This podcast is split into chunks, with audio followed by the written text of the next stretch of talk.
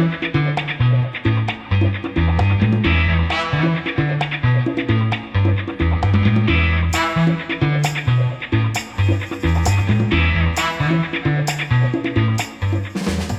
头发问，有厘头思考，欢迎来到由易普所中国和日坛公园品牌播客厂牌日有万机联合出品的《商业有厘头》。每期节目，我们都将邀请各行业市场研究专家、商业领袖和创业者来探讨品牌与行业正在发生的变化，为你厘清商业世界背后的逻辑，获取权威信息，收获商业灵感，加速职场成长。我是 Nicole，我是 Cecilia。其实我跟 Cecilia 最近也在思考一个话题啊，因为我们其实想把《商业有厘头》这档节目做成真正能够贴近大家生活的这样一档商业类节目，所以我最近也是在研究各种选题，是也在想说，哎，到底什么样的话题是大家都会比较感兴趣的，以及什么样的话题是真正能够帮助到大家的。所以这一期呢，我们打算跟大家去聊一个和品牌相关的话题。其实品牌相关的话题其实非常的大，然后我们这一期呢会想要更多的聚焦一下，我们想要去聊，诶，当我们在说用户喜欢或者是讨厌一个品牌的时候，那到底为什么他是会喜欢或者是讨厌它？那这些讨厌或者是喜欢的点，它能不能被具象化？那当品牌方他知道了这些点之后，那下一步的话，我们是不是有可能更有方向的，或者是更有信心的去打造一个消费者真正喜欢的品牌？所以这个呢，就是我们今天的一个议题了。那为了帮助大家去理解呢，我们今天依旧还是会从一个框架来聊。那说到框架了，就要说到我们今天的嘉宾了。我们今天的嘉宾呢是易普所中国区的 CMO Patrick，老朋友了，老朋友了。Patrick 给大家打个招呼吧。大家好，我是 Patrick。没错，Patrick 又回来了。对，我又回来了。每次聊到框架，我的第一反应就是 Patrick 又回来了。又来了。是是是，刚刚有说到，我们今天想聊的这个话题呢，它也是基于一个框架。那这个框架是叫 ECE 啊，听起来好像不是那么的复杂。所以要不这样，Patrick，你先给我们的听众朋友们介绍一下这个所谓的 ECE 这个框架吧。嗯，它大概是包含哪样一些维度？为什么易普所想要去花时间跟精力去做这个框架？要记得用我们的听众朋友们听得懂的话说啊。好，好，你跟我说这个框架不复杂哈，确实不复杂，但是这个名字听上去还挺拗口的，不知道是个什么东西。EC 对，就是它是三个字母，分别就是第一个 E 呢是 expectations，其实就是期望哈，就是咱们对一个品牌有什么样的期望，然后中间这个 C 呢是 context。这个玩意儿吧，就怎么翻译呢？其实我们也纠结了挺久，因为它其实就是联系上下文的这么一个意思啊，对，语境、情境的感觉啊，对对对，所以我们今天可能更多的就把它当情境来这么解读吧。嗯嗯，那情境具体是什么，咱们待会儿就再谈哈。好，然后最后一个呢是 empathy，就是一个我觉得在英文的商业世界里很棒的一个词啊，就是同理心，表达就是说能跟你产生共情的这么一种感觉。嗯，然后为什么有这么三个东西呢？就是因为其实理解一个品牌，我们为什么喜欢它和讨厌它，也有很多不同的角度，对吧？也有很多不同的维度。嗯，但是呢，到底怎么看是合理的？特别在今天怎么看是合理的？我们也是七七八八找了很多种方式去验证，最后发现呢，这三个因素在今天。应该是起到决定性影响因素的事情。今天就顺着这个框架来谈一谈，为什么我们会讨厌一些品牌哈？它可以帮助咱们更好的理解咱们的喜欢或者讨厌，其实是非常合理的一件事儿。对对，品牌主自己也可以思考一下。是的，包括像之前一期的时候，我们也聊过。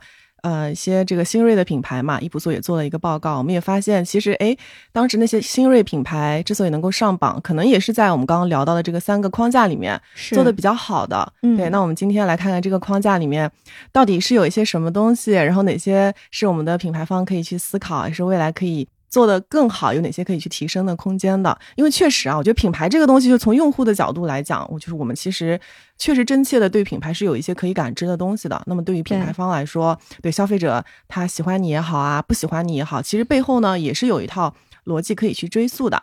嗯，对，但是就是近年来，感觉世界的变化对品牌有了很大的影响。嗯，无论是说他们自己去运营品牌的方式啊，还是说消费者对品牌的一些看法，嗯，这些变化呢，给品牌带来了很多的挑战和机遇。所以感觉就是无论是什么品牌，它只有快速的去适应，还有去创新，它才能够跟上。做得好。对对对，它才能跟上这个速度。对，就是嗯确实是这样哈，因为现在一个情况就是我们看到一个比较大的趋势转折吧，嗯其实大家肯定都有感知。我们去看以前，更多的时候是品牌在主导很多事情，嗯，或者说在品牌和消费者的关系当中，或者所谓的一种价值体系的推进当中，是都是品牌在主导，对吧？就我们看到很多品牌去说，哎，我是一个什么什么样的品牌。然后嗯我的价值观是怎么怎么样的，嗯嗯呃，所以我要去做一些这样的事情，对，然后你们就应该会喜欢我啊，这大概是这么一个逻辑。但其实这种东西，因为其实是挺受当下社会环境和消费环境的影响的。是。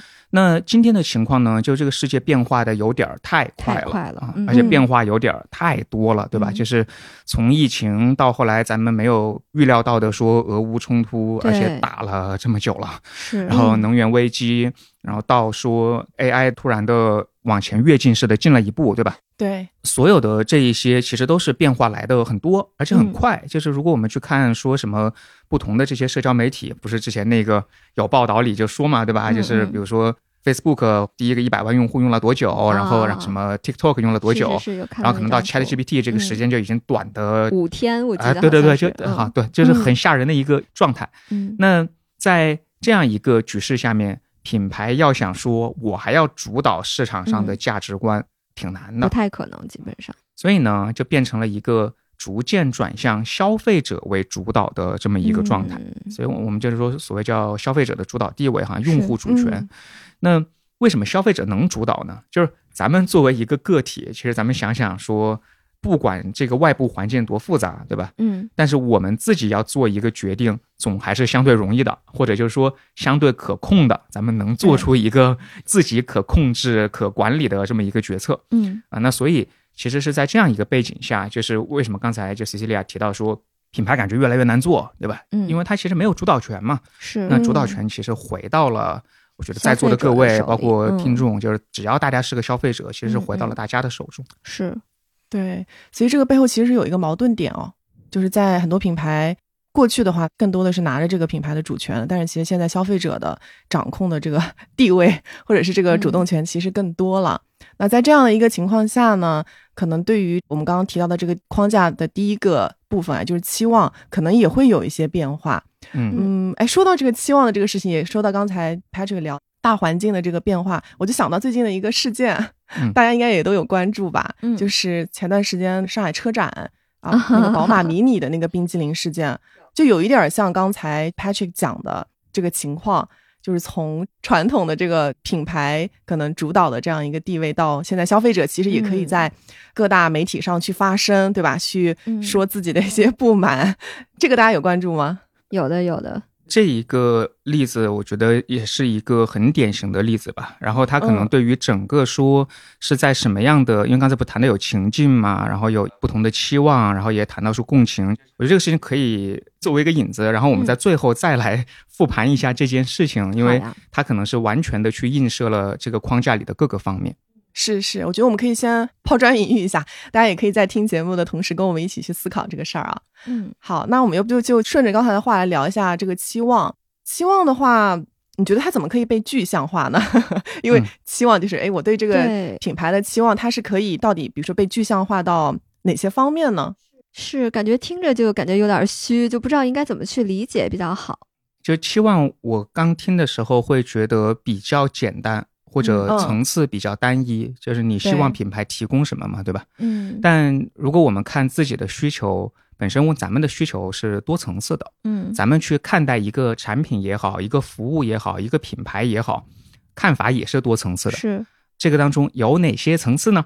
我们大致可以从四个角度去看一下。嗯听着很多，嗯但是嗯都很简单、很直接。嗯，对，第一个就是感官的，就是我们们对于一个产品是有一种感官的期待的。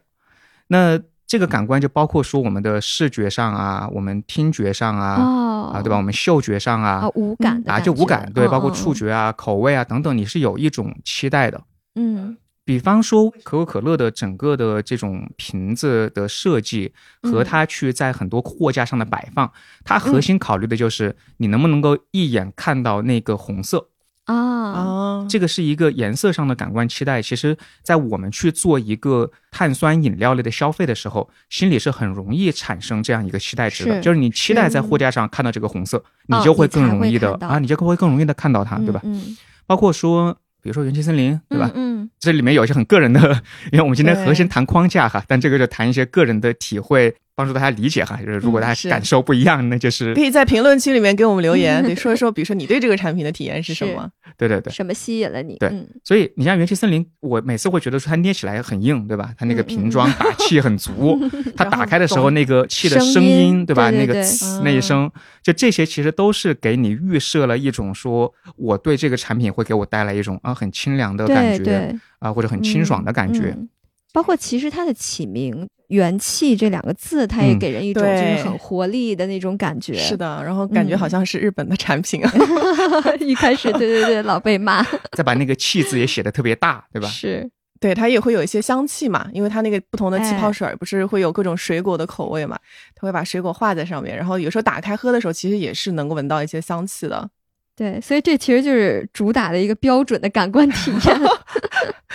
对，所以这个感官的东西其实也可以给品牌一些启发。嗯，我们前面有一期谈那个新锐品牌的时候，有嗯谈过那个竹本。竹本吗？哎，对对对对嗯，对，其实当时大家再去回想，就是说他去塑造期望这个事情，如果对于嗯一个美妆护肤品类的这些产品，绝大多数的产品竞争都已经比较同质化的时候，他其实去打一个所谓的嗅觉经济呢，也就是说在感官的期待上去做一些新的嗯文章。没错没错，因为它其实本身大多数人对这个卸妆油的期待可能就是功能上的嘛。是我觉得它踩的比较好的一个点就是，我除了实现功能上的这个需求之外，哎，我还能增加一些额外的嗯消费者对于这个产品的一些预期。那当然也能让它做一些不一样的东西，能够 stand out。所以我觉得这个也是一个挺特别的一个点。然后说到功能，其实，在期望里，大家会最容易想到的就是功能和情感。嗯在消费品的公司里呢，功能和情感这两个东西往往是绑定的。啊，我们觉得说某一个功能，不说一定，但是嗯绝大多数的情况下都是跟某种情感会产生关联的。嗯所以不知道大家有什么样的产品在脑子里哈，觉得功能和情感高度一致的。我知道，就 Cecilia 会很喜欢的一个品牌，哎我我就刚想 说，是吧所以这个你要不来分享一下吧？？Lululemon 对吧？是你非常喜欢的一个品牌。啊对对对，其实我也挺喜欢的。是吧？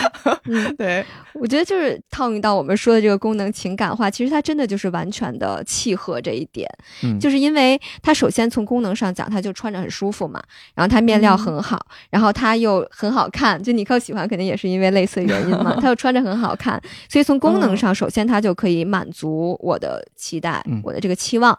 那从情感上来说呢，就是你穿上 Lululemon 的一瞬间，你就好像。哎，我又有还不错的、还可以的工作配，然后我好像有注重生活方式，我又好像是一个很热爱运动的，就是那一类我很喜欢的女性形象，是就好像上我身了，嗯所以就有一种就是我还没练呢就已经爽到了的感觉，就是从功能到情感就是完美贴合。嗯，嗯，对，我觉得差不多。我的话会觉得，因为这个裤子还挺贵的，就是它一条呢也不便宜。我想说，那都花了这个钱了，它必须得值，是吧？对，然后我平时就是做瑜伽嘛，我觉得不论是做那种舒缓一点的，还是说那种偏力量的，我至少觉得它可以满足我的需求，对它是舒服，对我我就觉得那就是值了。是又舒服又好嗯看，然后又感觉哎，我喜欢的女性角色也在穿，它有很多大使也在穿嘛，嗯，也可以满足心里的那个期待。刚才 Cecilia 谈到的里面有一个往下延伸的一个点哈、就是他谈到了说，在功能上我们我们就不用赘述，对吧？但在情感上，很多时候我们更多谈的可能是，比方说他给了你一种愉悦感，嗯，他给了你一种自律给我自由的哎 这种、这种掌控感，是对吧？？嗯，而在这个层次之上，Cecilia 谈到的正好是另一种期望哈、就另一个层次的期望。哦是一种社交型的期望。就刚才有谈到说，有这样一个产品，那我可能是一种什么样的嗯，生活状态，代表着我是一个什么样的人。哎这个东西其实是一个概念，叫做消费者投射。是说哦某一种产品，一旦我购买了它，可能我就被投射到了某一类人群的身上。嗯比方说，你刚才提到的是说，对吧？你买了 Lululemon，你觉得你被投射到了？呃，运动，热爱运动，生活方式什么的，热爱生嗯。活。没错，没错，就是，而且这个投射不光是你这么觉得，对吧？可能真的嗯嗯它是有一定的社交性，就是是你说你是他的忠实粉丝，可能你扣，因为我对这个产品的 忠诚度没有那么高啊，但是可能你扣也会立马想到说，那嗯 Cecilia 应该是这样一个消费者形象。嗯，对对对，哎，说到这个社交的期望，你上次我记得嗯咱们聊节目的时候，你说到你不是开电动车嘛？我啊想到现在有很多新能源车 在中国的这个各种品牌，但有一些品牌呢，它就会比如说主打一些做自己的社区啊，对吧？嗯所以我在想说，当大家在选不同的这个车的时候，这个背后有没有一些 社交的一些期望啊？就新能源车就挺卷的嘛，对吧？大家也都知道，这个国际品牌竞争也激烈，国内也有这种传统龙头，所以新势力出来的时候，觉得要能够破圈，能够被大家接受，还是需要找一个挺准的定位的。对，嗯大家在这个里面采取的方式都不同。还是这个说法，就今天这些都不是一个见仁见智啊，对对对对对，体验嘛。这个不是一个严谨分析哈。我记得我当时在选这个电车的时候呢，有几个朋友都会说啊，你就选理想吧。虽然我最后并没有选啊，但是他就说、你就选理想吧。然后我说为啥？因为我其实对电车不是很熟悉，嗯我以前一直是开油车的。我也很想知道哎，对他们说，理想就是一个标准的奶爸车啊，哦你就觉得说家人也照顾得很好，对吧？媳妇儿也照顾得很好，嗯孩子也照顾得很好，他们在这个车上都很舒服，对吧？然后至于 奶爸形象。我说那我的驾驶感呢？他说谁在意你的驾驶感呀？就是你的驾驶感重要吗？在家里，我说哦，那也对，那也不是很重要。重要的是坐车的人。对对对，重要的是坐车的人。嗯所以这个定位，我当时觉得还是挺打动人的。就是如果你认可自己是这样一个身份，那其实你嗯可能会很容易被映射到这样一种消费者的身上。嗯是，你也更有可能去选择这样一个产品，就是这种社交属性的塑造嗯是挺有意思的一个事儿。所以你后面就是可能另外一个品牌的点更加打动了你，是吧？对，其实需求是复杂的嘛。我认为最后我选择的那一个品牌，也是在社交或者说消费者映射这个层面起到了作用。嗯，当然，它映射的更多的是另一方面的，就不太是家庭这一方面的，更多的可能是一个在职场上映射出来你是一个什么样状态的一个人。嗯，嗯那对于我来说，这辆车更多的还是在上下班。哦，OK，对嗯通勤角度，哎，这个待会儿会谈到那个场景的问题，就是情境的问题，跟这个会相关，所以我们可以待会儿也聊一下这个事儿。好呀，好呀，这说的我就这更更好奇了。好的，我觉得听众朋友们也可以跟我们在评论区互动一下。比如说，嗯当你在面对这么多选择的时候，哎，你最后选择了某一个品牌，你选择的一些原因是什么？嗯，有没有提到像刚才我们讲的一些除了功能之外的一些这个一些这个对于情感的一些预设？大家可以跟我们一起互动啊。好，那我们就继续往下聊。其实还有另外一个方面吧，刚刚提到是四个嗯方面嘛。对，最后一个是购买体验。嗯我们对购买体验是有一些期望的，大家仔细想想，这个东西，呃，有时候没有把它当做期望去看待，可能是把它当做说最后我是不是满意的一个评判标准。是，对，举一个例子吧，就是嗯。京东当时在天猫那么强势的时候，嗯嗯，它要说做出一个差异化，其实还是挺难的。对，即使他在品类上找到说我可能在三 C 产品上是一个差异化的点是，但是在整体平台上要去差异化不容易，对吧？让大家记住也不容易。但是物流这个东西是一个典型的购买体验当中很重要的一环。有的购买体验可能是支付，有的可能是前端的这种你的交互。对，但对于电商来说，我相信物流对于大家来说是什么？嗯非常非常重要，对吧？我记得我自己最早一次从天猫切换到京东，是因为办公室里要临时办一场活动，嗯我们缺一些现场要用的一些办公室里的东西，嗯，啊呃，时间就很紧了，就今天买，明天中午就要办这个活动，明天早上一定得得到。，嗯，那那个时候，京东立马就让我们想起了说它的物流是很快的，嗯，哎，果然我们就找到了说当日达、次日达的这种东西，哦而且它确实第二天早上很早就给你送到了，就是。那从此以后，我在这个地方的期望值其实是被它给拉高了。对，嗯嗯，我再去看别的一些平台，以前可能说啊三天、四天、五天嗯，太慢了，就会觉得 也行，但是我现在可急了，对吧？嗯嗯，我需要一个不一样的选择。嗯对对对，我觉得说到这个京东自营也确实是，就是可能是因为你的之前在上面买过几次，你对它的那个期望值就拉高了嘛，是就是它的物流确实更快，然后有些东西质量也更有保证，然后售后啊、退换也会更加方便。嗯是我自己印象比较深刻的是，之前好像家里有人要过生日，然后我就嗯对临时就想说啊，我忘记买礼物了，然后又非常的着急，我想说那就看看京东自营吧，因为它有的时候比如次日达啊什么的，我就它有时候当日都能到，对就赶紧下单，嗯、然后这个点前下单，当天就能把这个事儿嗯解决。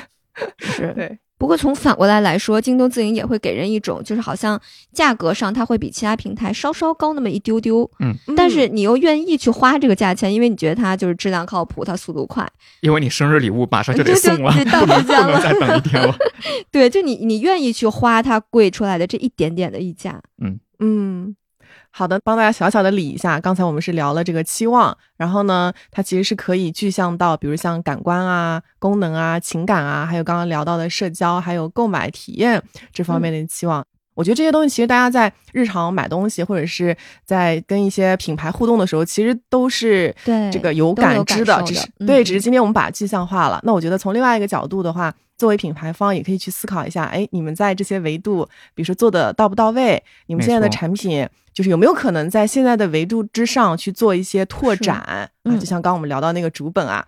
可能本来就是大家对于它的预期，可能只是在功能上，哎，但如果我现在增加了一些其他的预期，其实是可以帮嗯助这个产品、甚至品牌有更多的一些可能性的。所以我觉得这个其实是大家可以在自己现在的产品啊，或者是品牌的基础上去做进一步的思考的。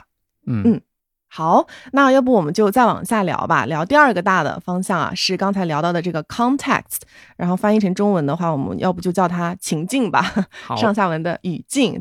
嗯这个的话，大家觉得怎么理解呢？如果简单的理解的话，是不是可以理解为就是我们的生活 发生了哪些变化，或者是我们更大层面我们的世界发生了哪些变化？对。情境这个东西，或者上下文这个东西，在生活里其实就是咱们周边的环境哦是什么样的一个情况，对吧？咱们周边发生了什么事儿？嗯但是它可以被再稍微细分一下，嗯因为有一些东西还是挺大的差异的，就是宏观、微观的分一下。嗯那我们先聊微观吧，可能更好更容易能够感。知到，嗯嗯，微观就是一个消费场景嗯啊、呃就刚才其实有提到一个我的那个车的那个例子，嗯。我们就把这个故事讲完。好呀，对，就后来为什么我没有选择理想，就是对于我来说，这一辆车的用途主要是上下班通勤，是。呃，嗯或者是有的时候在工作的时候，它也可能会被用到一下。嗯。而它的最核心的使用场景不是家庭的一个使用场景。嗯。嗯，那所以以对于我来说，在这个时候，即使理想打造的那一部分的这种消费者身份认同，我是很认可的。嗯嗯，但是在嗯现在这个场景里，它因为是一个工作场景嘛，对吧？那那它更需要的是其他的一些需要呈现的东西，所以这个时候你的整个期待值其实就发生了一个扭转。嗯明白嗯这所谓的消费场景，这个是个很典型的一个例子哈。嗯还可以再举一个例子吧，嗯嗯一个嗯很在生活里会见到的。两个饮料，哎，这我很喜欢饮料，又又又说回到元气。要说元气森林了是吗？我们说脉动吧，好吧，我们说脉动啊，嗯和元气森林，因为这个是有点意思。脉动在所有的运动场馆、球场外、球场旁边的小卖部、售货机啊、售货机、嗯等等，常常能看到，对，而且它卖的非常好嗯啊、它真的是卖的非常好。它甚至在整个集团里去看，就是中国区的脉动的销售是非常嗯令人羡慕的。是但是脉动其实，如果我们想想，这个产品本身没有谁规定说它只能在运动完或者运动场上去消费，对吧？嗯如果你说它有一些功能性的话，这种功能性好像在办公室里也完全是适用的，对也不嗯奇怪也不奇怪但。是，嗯但是，似乎在办公室里，我们自己想想，你会优先选择脉动吗？还是你会选择？大概率不会，对你还是会选择各种各样的气茶或者嗯什么鲜茶，对吧？对或者是元气的气泡水是等等这样一些产品。那到底这个差异发生在哪里？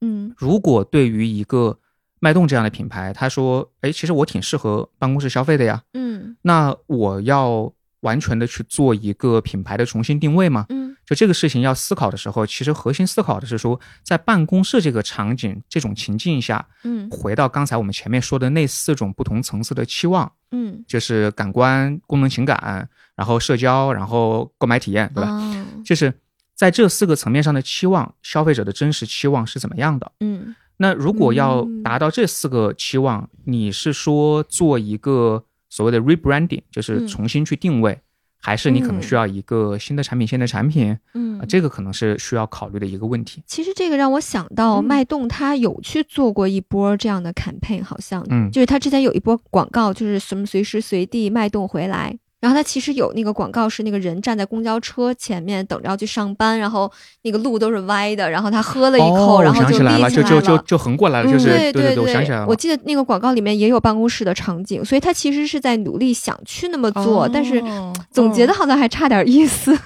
就大家好像并没有很买账。也许不一定，这是咱们这个啊、也是这是我 们的感受。呃，呃对，这是我们自己的感受哈，这个不是一个基于大量消费者研究得到的分析哈，嗯。但是是说咱们可以怎么思考这个问题，就是也许在口味和功能上嗯，它没有什么太大的问题，但也许是在社交属性上，对于在办公室里它的这个定位是不是符合大家的预期的，嗯就也许是出在这个地方，就这是一种可能啊。所以很多品牌在被问到说啊，我要做一个品牌重新升级，我要做一个品牌的重新定位，嗯，大家可能首先需要思考的是说，我到底是在做哪种定位？我是就要嗯进入一个新场景吗？因为有可能还有另一个，就是待会儿谈到说宏观的那一个层面的一种定位哈。嗯嗯，嗯嗯这个其实也让我想到，咱们之前谈那个新锐消费品的时候，我们不是有嗯谈到这个香氛。啊，嗅觉经济，对对对，如果从微观角度去分析的话，它嗯。其实也是针对不同人群，它的这个，比如说它是更偏向于不同的使用价值，还是说它是情绪价值，嗯。然后去悦己啊，或者说是调节自己情绪，还是说它是社交价值，就是能展现自己的品味之类的，它就是也是很微观层面的一个，而且它可能是在嗯说家用场景里，哎，对吧？对对对对它如果是说是在这个 SPA 店里，那可能是完全另一种逻辑，对，或者是酒店里是另一种逻辑。但比如说它在家庭场景的使用里是怎么样的，这些就是嗯不太一样的。是对对，刚刚说到那个家用场景嘛，其实就比如说在海外，就大家在选择流媒体这件事情上，嗯就到底选择，因为海外的流媒体平台非常多嘛，就大家到底怎么选，其实也是涉及到这个场景的。就比如说，如果是今天一家人看电视，对吧？那大概率可能大家看的是奈飞，或者是像迪士尼。哎，有小孩小朋友的时候，对，但如果说你一个人或者是一对 couple 一对情侣，那可能两个人看。比如说看奈飞，或者是这是纯 Netflix 了吧？或者是看那个 Amazon 的那个 Prime，、哦就是亚马逊那个 Prime Video 也是有可能的。是那如果说你今天是，比如说我一边儿在上班儿搬砖，那一边儿我想打开一个流媒体，我觉得大概率可能就开着 YouTube 吧，呃比如放音乐。对对对，或者看看直播什么的，对对对，嗯就国内也一样。比如说今天两个人一起在家里看，我可能看个爱奇艺或什么的。呃但我如果我一个人，对对，有可能就比如看看 B 站啊 B 站或者什么。是。嗯，就其实就是在不同的场景下，你的选择是会不一样的。嗯想想也是，就是偷摸摸的在办公室里突然打开 Disney Plus，就是这个场景实在令人害怕太。宏大了，这个 这个这个不太可能。对，嗯我觉得这个也让我想到，因为现在不是很多的品牌在出海嘛，他们也在找所谓的我的客群到底是谁。然后我们也一直会提到这个所谓的场景，就拓场景这个事儿。对对对因为其实你知道这个场景是什么，其实你也有更大可能性去找到这个背后的人群是谁。但关键就是很多时候大家没有，比如在国外特别生活过，或者是不知道。日常的场景是什么，你可能就找不准。所以我觉得这个也是回到我们今天聊的这个话题，就其实嗯这个场景的选择也是非常的重要的。那刚刚我们聊的是就是比较微观的一些场景嘛，那我们要不再聊一下那个宏观的？那就顺着刚才尼寇因为有提到流媒体，我们就还是用流媒体举一个例子吧。好呀，宏观的这个其实也好理解，就是咱们生活中在发生一些很大的事情，嗯这些事情可能都会对大家的各种在消费品上的期望发生一些变化。比方说，疫情是不是可能让大家对于各种各样消费品的这种健康价值啊，嗯呃，或者安全的这种价值啊，或者说给你一种健康的这种功能情感一致的需求上面，嗯，可能你就会有更高的需求哈、对，嗯。那以流媒体举例吧，就谈一个在西方市场目前一个很火的话题，就是关于这种不同种族，然后什么不同哦。性向或者是性别定义的这些人群的嗯。包容问题哈。包容度，嗯，对对对，这个呢，我觉得咱们很容易感觉到这其实是一个挺争议的话题，对吧？是对，但是似乎呢，在西方的很多现在它正在成为一种主流，对那并不代表主流就是没有争议的啊。是所以就出现了一个状态，就是说，那对于品牌来说，在一个有争议性的，在它那个市场逐渐成为主流的一个话题里，它嗯要不要发声表态呢？嗯那咱们肯定是看到了，就是说有很多品牌在表态，对，有的可能做的更激进和更极端一些。嗯那这些表态有的得到了好评，有的似乎也觉得大可不必。是所以说到刚才那个流媒体的事情，就是我们嗯会发现说，比方说在流媒体平台里，其实，在不同的国家，消费者在这件事情上的预期差异也是非常大的啊。有一些国家可能是觉得说，在这个国家的文化背景下，在现在这个大趋势下，嗯，大部分人觉得说你要发声或者你表达一个中立态度嗯都是可以的，都是应该的。哦那这个时候他可能需要一个表态哈，但也有一些国家会觉得说，你至少不能公开表达反对，但是你也没有必要一定要去对公开的去做一些声明。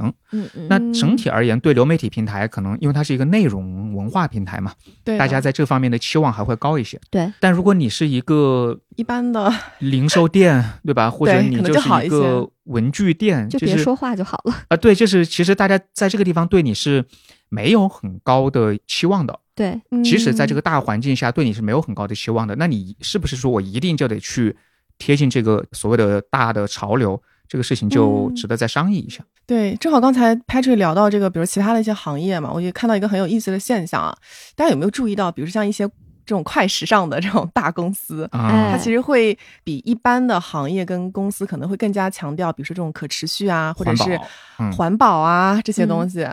用这个可再生材料 等等，对吧？对对对呃我记得以前不是说谁家的那个拉链是用什么？啊，废的对对对，废的的那个易拉罐瓶子做的，上面还印着那个 饮料的名字。对对对，嗯大家也都能 get 到嘛。就是其实这种公司，它一般为了去快速更新它的产品，所以其实在这个过程当中，它的这个业务模式可能就会嗯产生一些这个生产或者是过剩啊，或者是这种污染，就对环境的这个影响其实是非常大的。嗯其实消费者在这个过程当中，他们可能也 get 到了，然后也意识到这个环保的重要性。嗯对另外就是快时尚本身 竞争非常激烈嘛，大家都想要赢得消费者的信任。嗯那在这一块肯定要比其他的行业可能要做得更好，或者是要更加去重视这一块。是因为服饰真的是可能是这大家谈到重污染的行业，首先会想到嗯工业，会想到什么？但其实服饰也是一个挺严重的一个行业吧。它里面既有嗯这种布料的是怎么生产的这个问题，它也有嗯整个这种印染的当中可能会产生的污染，对对，对然后还有加上快时尚，可能更多的会有就刚才说的过剩，或者说它的耐久性可能如果没有那么长，对吧？那它的的这个整个回收的状态能不能够跟得上？就这些其实都是挺受挑战的。是说到这个回嗯收，就是好像像 H&M，然后 Zara 嗯和优衣库，他们都会有自己的那个回收计划。啊、嗯，你就都可以把自己穿完的旧衣服，然后它会有一个回收箱，然后你可以投进去参加它的这个计划里面。嗯，对他们也在试图去做一些改变吧。对对对就是咱们从这个框架看，这个做法肯定是对的。嗯嗯还有一些其实是更大层面上的一些东西，是周期性会带来一些借鉴价值。嗯嗯比方说通货膨胀，咱们依然没有遇到这个问题啊。这个最近的 CPI 依然可。能不是那么强，对，对是，不过在欧美呢，这问题不是挺严重的嘛？是，那一般嗯的企业在面对特别消费品公司，在面对通货膨胀的时候，它的成本也要上升，它的价格可能也要涨，它就会采取一些方式，比方说他可能会给你一个更小包装的产品，啊，就是装少一点儿，然后或者是说我给你一个特大包装，就是你多买一点儿，那我就可以便宜一点儿。但这种呢，反正都有它的一些劣势吧，对吧？比如说它给你缩水了产品的容量，你肯定是不太开心的嘛。嗯，所以呢，也有很多公司就很直白，就说我也不折腾这些，我就涨价。哦，现在是通货膨胀，所以我就涨价。消费者能不能接受呢？根据过往经验来看，消费者可以接受这个事情，只是在期望上会发生一些明显变化。嗯他并不期望说你给他更大的量或者怎么样，但他会期望说他有一个更好的体验，可能是购买体验，哦可能是使用体验。所以有很多企业会选择在这个时候去做一些包装的重新定制，嗯做出一个更漂亮或者是当下更潮流的一种包装。那这样这个消费者去买的时候呢，就会觉得哎，呃感觉不错啊，不一样了。自我的这个情感方面的需求得到满足嗯啊。那所以它在体验上有所提升，适当的付一定的高价呢，在这个大的通胀背景下，他也是愿意的。但整体而言，通胀会让消费者对体验的期望值是上升的。嗯刚才我们是从情境的这个角度啊，其实也非常的直接。一个就是我们日常的使用的一些场景，那另外就是嗯从这个宏观的一些维度，哎，我们看到有哪些这个品牌可能是做的比较好的，然后包括像刚才讲到的，比如说像在通胀的这个情况下，那如果说我不能去改变这个现状，那我是不是可以去，比如说引导消费者，或者是给消费者提供更好的一些体验？然后我觉得这个其实是从品牌方大家可以去尝试去做的一些事儿。嗯那再接着往下聊吧，就聊最后的一个方向，就刚才讲的这个 empathy，最后一个 e 啊，指的是共情。我觉得共情也也挺好理解的啊，其实就是要去理解他人，理解这个消费者，包括在理解了他们之后，怎么样去跟消费者去沟通，哎，这个可能是比较重要的事情。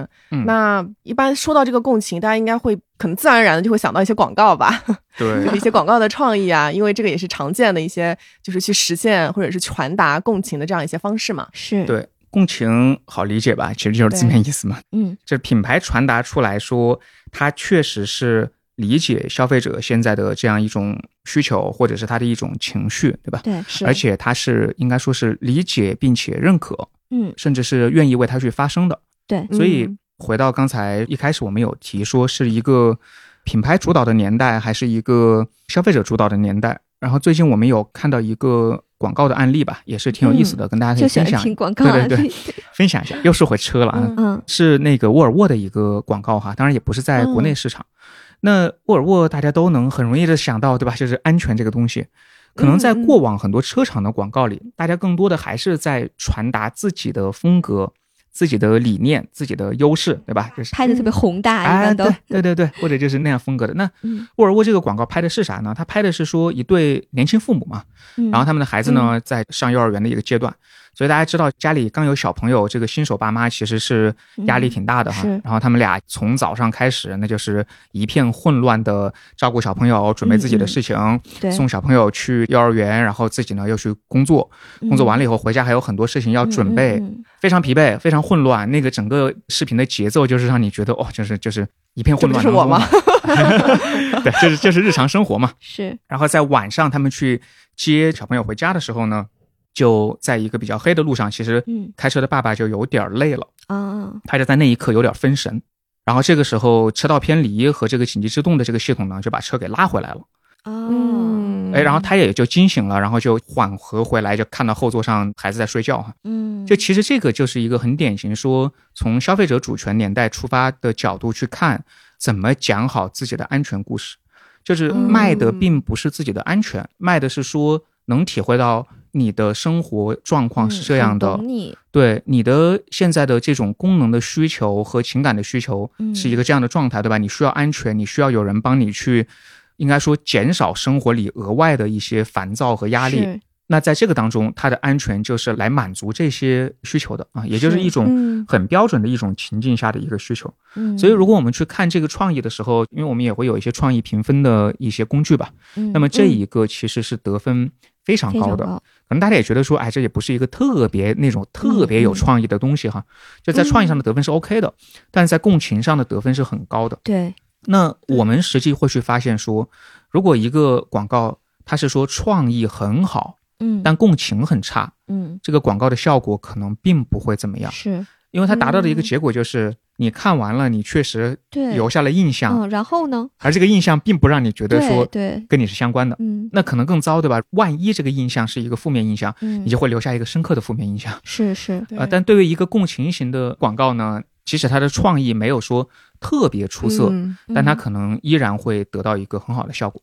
对刚才 Patrick 在聊这个广告的时候，其实也顺道聊了另外一个话题嘛，就是当我们在聊广告的时候，我们除了共情可能是我们会关注一点之外，其实很多人也会关注这个广告的创意。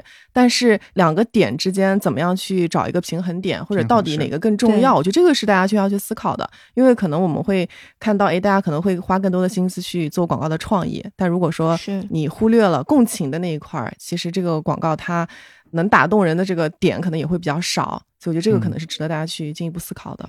对，就是即使他是有创意了，他还需要证明这个品牌是理解消费者的，然后他才能更好的去产生共情。嗯，对，我觉得刚刚那个我我那个广告的叙事角度，就是也是就挺打动人的吧。从以往那种非常宏大的那样一些叙事角度，到一些就是偏个人的，让大家看了之后能够非常感同身受，然后还还觉得哎，这个品牌非常能够理解我的。对，我觉得这个这个角度的变化还是挺好的。对，就有一种就是你来照顾好你的家人和孩子，然后我来照顾你，就那种感觉。嗯嗯，很准确，就是就是这个意思。我来照顾好你 自己。嗯。可以再举一个例子哈，就这个例子也挺有意思的。嗯，它不是一个反例哈，但它代表了我们刚才有提到说不同情境下这种期望值和这个共情的差异有多大。嗯，它是奥特利的一个广告哈，就这个燕麦奶的一个广告。哦，是那个北欧的牌子对吧？对，北欧，它不是在中国市场投放的，它是在北欧市场投放的一个广告。据我们了解，这个广告在北欧市场是很成功的，但我们在中国市场播的时候根本就没有看懂。嗯，这个广告是一家三代人生活在一起。然后呢，这个家里的爸爸，中间这一代人，嗯，就要出去买牛奶，他就说我去买牛奶。然后这个时候，他的女儿就开始非常愤怒的看着他，就或者就是你你感觉要么就是白眼，要么就是生气，就是用这样的一个方式看着他。然后这个爸爸就有点手足无措了，就不知道发生了啥。他的女儿呢，就是各种明示暗示，呃，用这种各种不满的方式 在表达一些东西。然后他爸就走了。那等他爸回来的时候呢，就没有买牛奶，买的是奥特利的燕麦奶。然后呢，就得到了他 女儿的这个表扬了，高度认可哈。那这个点是什么呢？点是说，仅限说在这个市场上要少买动物奶，多买植物奶，从而可以更环保。而且这个事情呢，需要由新一代的非常年轻、非常非常年轻的消费者来教育这些传统的上一辈或者上两辈的。这些长辈们，嗯嗯，那这个广告，反正我们听说在北欧是很成功的，嗯，但是在国内第一次，首先我们没看懂，嗯，第二次等我们明白他要说什么的时候，我们就想说，哦，那那，对吧？大家想想，第一个说，在咱们这个文化语境里，一个非常不尊重长辈的表现，可能首先就已经被毙掉了哈，就是大家已经不会注意到说你在讲什么，大家只会注意到说你怎么这么没有礼貌，对吧？对。第二个就是可能咱们也在目前也没有觉得说。植物奶比牛奶特别环保或者怎么样，而且可能对于咱们来说，整个肉蛋奶的摄入对于国民体质的提升很重要，对，是个非常重要的事情，对吧？那这个可能是更重要的一个方面。是，所以呢，我们能看到，就是说，其实奥特利在国内并没有去讲这种故事。嗯。它的叙事的角度可能是换一种角度吧，是是完全不一样的。因为这样一种理念，可能在国内还不能被大家所广泛的接受不了。嗯啊，对，它跟咱们的整个文化语境和咱们的这种消费者期望肯定是完全不匹配的，就这个共情是不存在的。对，所以说对于品牌来说，如果他要想去做好共情的话，也要很好的去理解不同国家的文化差异才可以。是，不可以就把一个东西就是用到全世界四海皆通，这种不太可能。对，就确实啊，我觉得这个品牌，因为本身它本身是一个北欧的牌子嘛，我觉得就他们其实，在广告刚刚提到这个创意跟表现方式上面，确实是比较独特的。嗯，会用一些像这种 比较幽默啊，或者是比较讽刺的一些表现手法，但最终是想要去传达它的核心价值观。但是确实就是在不同的这个文化背景下，可能讲故事的我们叫这个 narrative 叙事角度，可能是完全完全不一样的。所以我觉得刚刚拍着那个例子讲的特别好，就可能在中国，他可能完全就不会去用这样一种方式来叙述。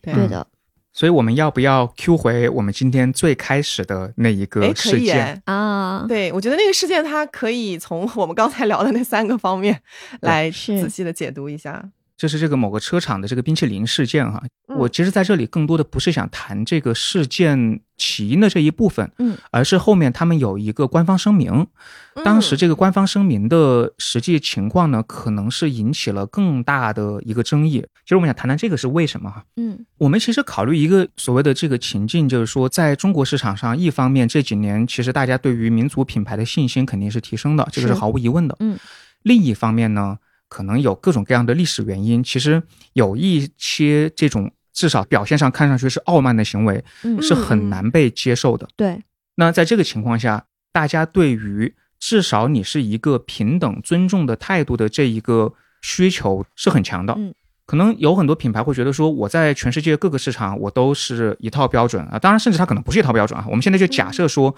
我在全球的所有市场都是一套标准，在中国市场就我也不会做调整，就这个东西本身是违背说你在不同情境下要考虑到不同的期望值的。嗯，那另一个点就是，当一个品牌是觉得自己在一个主导地位上的时候，嗯或者品牌真的还在主导地位上的时候，他可能会说，呃，我的价值观是尊重事实，或者说我追求包容，然后我要把这个价值观推广给更多的消费者，对吧？让我的消费者去接受。所以呢，那这个时候你就会更多的去解释说。啊，这个人是不是工作人员啊，或者怎么样啊，就偏向一个事实类型的嗯解释哈。我在这里并不是说它本身是不是事实哈，因为我们其实并不知道这个事情，只是说这个表述的方式、解释的思路是说按照一个尝试还原事实的方式，这样一个思路去解释这个事情。那么另一方面，什么叫强化一个包容的概念呢？就是说可能后面他还有一个，当时大家很不理解他为什么要用一个反问句哈，就是说，嗯。对于刚进入职场的这些年轻人，我们能不能给予更多一些的包容呢？嗯。嗯。这个的出发点更多的是说，如果品牌认为自己有一个很包容的文化是它核心价值观，它就嗯。更有可能在这种时候做出这样的一种表达。是。特别是如果他认为自己的价值观更重要的话，嗯。但如果品牌认为说，其实消费者现在才是更重要的。是最重，要的，是的，那么在中国市场的这样一个情境下，在这样一件事情发生的时候，大家的期望值到底是什么？嗯大家其实这个时候更多的是一种情感需要吧，我认为。是。你的平等尊重的基本态度，其实我觉得大家也没有说提出一个特别过分的高要求，对吧？对的，那如果这个时候你考虑到说这才是真正的期望，我应该尊重消费者，那你后续的表达可能更多的是会聚焦在我怎么样传达出来这一份尊重，嗯。而不是通过这一份表述尝试传达说客观事实是什么，包容的文化很重要之类的观点。嗯嗯。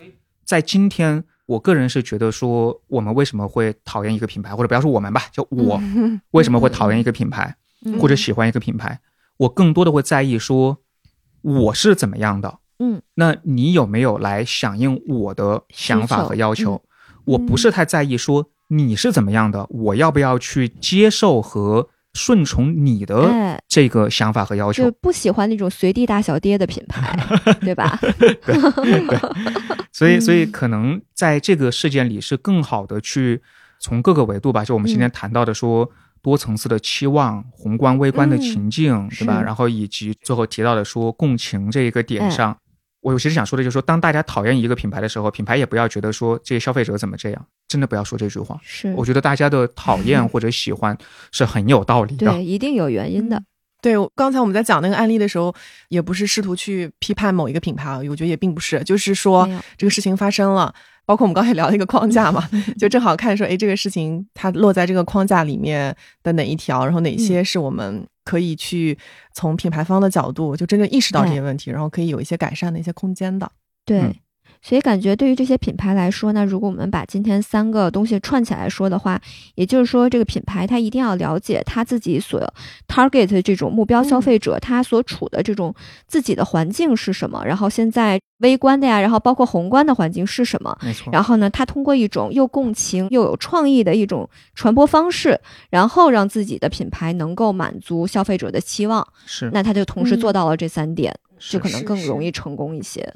没错，嗯，通过今天的分享，我觉得首先呢，就是让大家能够 理解到，就你们在喜欢或者是说，哎，我不喜欢一个品牌的时候，你到底是不喜欢什么，喜欢什么，让你们喜欢的明白。那另外呢，就是也想要去告诉大家，就是如果你们在试图去打造一个品牌，你是一个创业者啊，通过这个分享，想帮你们去理解，就背后其实是有一套逻辑可以去追寻的。那基于刚才提到的一些非常细化的一些点，你们可以去看看现在你们的品牌或者产品有没有一些可以去重塑或者是调整的空间。嗯，那这样的话呢，就可以让更多的消费者可以喜欢你们。是是。那最后呢，也希望大家可以在评论区和我们去分享，就是今天我们聊的这个话题，你的一些思考，包括比如最近引起你共鸣的一些品牌啊，或者是你觉得值得拿出来跟大家一起讨论的一些创意啊，都可以给我们留言。嗯，很期待听到大家的声音。是的，期待大家跟我们互动啊！那最后呢，也希望大家可以去关注易普所 Ipsos 或日坛公园的微信公众号，去了解更多节目的动态和商业的洞察。非常期待你和我们一起探讨品牌与行业正在发生的变化，无厘头发问，有厘头思考。那我们就下一期再见啦，然后感谢 Patrick 啊，谢谢大家，拜拜。嗯，下一期节目见，拜拜，拜拜。